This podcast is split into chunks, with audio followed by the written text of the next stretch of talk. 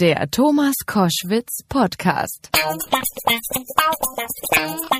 Koschwitz zum Wochenende jetzt mit einem Freund des Hauses und auch meinem persönlichen Freund, der Bestsellerautor Sebastian Fitzek. Herzlich willkommen. Hallo Thomas.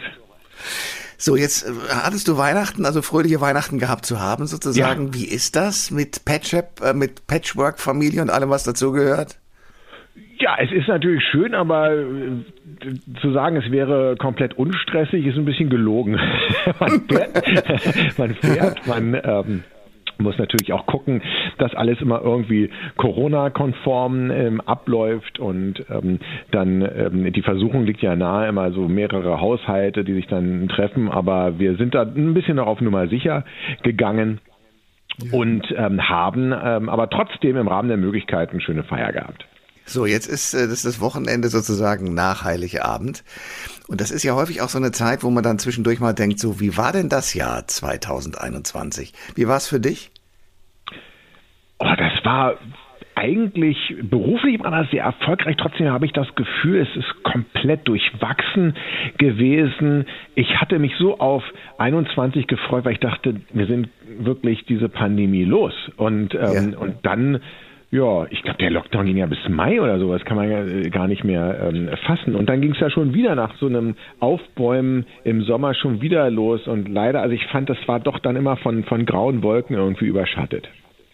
Und für dich persönlich, ich meine, du hast jetzt äh, wieder einen Bestseller draußen, äh, Playlist, du bist, äh, es gibt ein, ein Cartoon von dir, äh, du, Ja. ich habe das auch gemacht, auch ein, ein Krimi sozusagen, als, wie, wie, wie seid ihr auf die Idee gekommen? Na, ich bin ja ein großer Comic-Fan, Graphic-Novel-Fan. Das war ja wirklich klischeemäßig. Habe ich die Dinger, das, das waren eigentlich Tim und Struppi damals oder sowas, habe ich ähm, unter der Bettdecke gelesen, weil mein Vater, Deutschlehrer, Oberstudiendirektor, der fand Oh, das ja. nicht so lustig ähm, Ja. und muss sich heimlich machen. Und so ist meine Liebe schon zur Literatur gewachsen und irgendwann habe ich äh, ge- äh, gesehen, ach Mensch, guck mal, diese Graphic Novel Szene, die hat sich ja echt zu einer richtigen Kunstszene entwickelt. Und dann haben wir Ausschau gehalten nach Verlagen, die sich an sowas wie einen Augensammler mal rantrauen. Aber ich selber habe natürlich nicht gezeichnet. Ich war in Kunst immer viel eigentlich schlechter. Okay. So, aber das ist jetzt auch draußen. Wie ist es für dich, die Vorstellung, hast du die überhaupt, zu wissen, dass jetzt unter Tausenden von, von Weihnachtsbäumen deine Bücher liegen? Also ich denke tatsächlich darüber wenig nach und man ist als Autor ja auch wirklich gefeit davor, die Bodenhaftung zu verlieren. Das ist ganz gut, weil man ja, ähm, äh, ja, also sobald man im Familienkreis ist, ist man einfach nur noch der, äh, der Papa und ähm, hat mit ganz anderen Problemen äh, zu kämpfen. Und irgendwann ertappe ich mich auch dabei, wenn mich jemand in der Öffentlichkeit anspricht, dass sie, ach, oh, hoffentlich hast du dich jetzt benommen, du hast ja ganz vergessen, dass dich jemand kennen könnte. ja. Du bist jetzt auch äh, in die Fußstapfen des Fernsehmoderators äh, jetzt äh, Ja. getreten und machst eine 14-tägliche Talkshow, Riverboat, ähm, mit Kim Fischer zusammen. Wie ist denn das? Ja, mit Kim ist er super und ohne Kim hätte ich das auch nicht äh, gemacht, weil ich als allererstes gesagt, ich war da oft zu Gast im Riverboat, habe mich sehr wohl gefühlt. Die haben gemerkt, okay, der kommt vielleicht auch ganz gut an. Und ich habe gesagt, ja, aber es sind zwei verschiedene Paar Schuhe. Ich kann ganz gut über mich erzählen, aber ob ich es schaffe, interessanten Gästen auch interessante Antworten herauszulocken, das muss ich erst noch mal herausstellen und ich wachse da auch äh, langsam erst rein und Kim ist natürlich absolut erfahren, aber ich bin halt ein Spielkind. Ich, ich wollte es mal ausprobieren und habe gesagt, so mal so eine Gelegenheit, so eine Chance kriegt man ja nicht oft im Leben. Ja. Ähm, und, und wie ist es jetzt? Also, ich meine, wie ist es? Du, du bist ja ein neugieriger Mensch, sonst würdest du die Geschichten ja nicht schreiben können. Ja. Also, du hörst ja eh schon immer vielen Leuten zu, merkst Ja. dir ganz viele Dinge. Äh, hilft dir das bei irgendwas? Also auch beim Schreiben? Was, was für Menschen hast du bis jetzt kennengelernt, von denen du sagst, wow, das habe ich nicht so gewusst? Ja, also ganz am Anfang muss ich äh, sagen, mein allererster Gesprächspartner war Ingrid van Bergen und ähm, äh, obwohl ich ja auch schon oft über den Tod schreibe, hat man natürlich dann doch immer Berührungsängste dann, wenn es darum geht. Sie hat ja nun damals, ist ja bekannt, ihren Mann getötet. Ähm, das, ähm, das, aber das lief erstaunlich äh, gut, auch weil sie eben das, es hängt eben auch, das wirst du ja auch bestätigen können, vom Gesprächspartner ab, wenn der immer nur Ja oder Nein sagt, oder so eine Agenda hat und unbedingt irgendwie sein neuestes Buch verkaufen will oder so und dann ähm, aber gar nicht auf die interessanten Dinge antworten will, dann hat man es dann schon ein bisschen schwerer. Und wenn einem da die Erfahrung fehlt, ähm, da kann man auch äh, auflaufen. Das ist mir zum Glück bisher noch nicht passiert.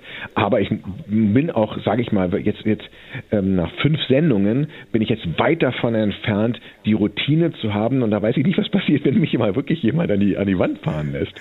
Das glaube ich wird nicht passieren. Aber gut. Ähm, deine Pläne für 2022. Wir sind jetzt zwischen den Jahren. Mhm. Ähm, und du schreibst weiter, du bist auf Tour, du bist ja immer jemand, der seine Bücher auch äh, ganz besonders präsentiert. Ich meine, bei Playlist war es sogar so, dass du richtig mit Künstlerinnen und Künstlern auf Tour warst, um die äh, Künstler, die ja da ja. auch vorkommen, auf dieser Playlist vorzustellen. Was planst du fürs nächste Jahr? Also fürs nächste Jahr, das ist schon äh, durchgesickert, da habe ich mit einem sehr äh, lieben, guten und sehr lustigen alten Bekannten, den du sicherlich auch äh, kennst, ein Projekt verwirklichen dürfen. Und zwar äh, haben Mickey Beisenherz und ich uns zusammengesetzt und gesagt, Mensch, das wäre doch mal ganz gut, wenn man den klassischen Psychothriller mit einer gehörigen Portion dunklem Humor würzen würde. Und ähm, wie das ankommt, kann ich nicht sagen. Es ist auf jeden Fall wieder was Neues und wir ähm, haben das ausprobiert. Eine wahnwitzige Story mit äh, auch leicht irrsinnigem Humor. und da bin ich sehr ähm, gespannt. Das heißt, Schreib oder stirb und wird so Ende März erscheinen.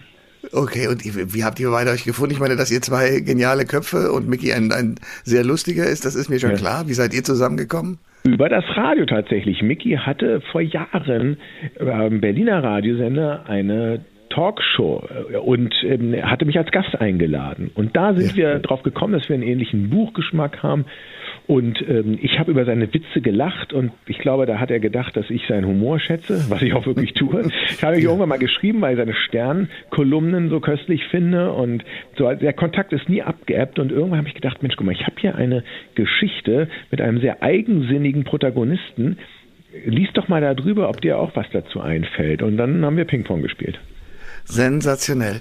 Und das wird im März erscheinen. Das heißt mit anderen Worten, dann ist das nächste Buch schon wieder draußen, nicht erst im Herbst. Ja, weil das ist aber tatsächlich wieder etwas anderes. Das ist jetzt also außerhalb des normalen äh, Programmes und das ist eine, eine, Gemeinschaftsarbeit. Und das ist jetzt auch, wie gesagt, kein klassischer Fitzek und ein klassischer Beisenherz auch nicht, sondern es ist so Fitzek, Thrill meets Beisenherz, Humor. Schreib oder stirb. Gucken wir mal, was dabei rauskommt. Ich bin sehr neugierig. Ich wünsche dir jetzt weiterhin schöne Weihnachten. Äh, danke für die Zeit jetzt zwischen den Jahren. Alles, alles Gute, bleib gesund und ich freue mich aufs nächste Jahr. Ich danke dir sehr, Thomas, und dir auch alles Gute. Alle Informationen zur Sendung gibt es online auf thomas-koschwitz.de.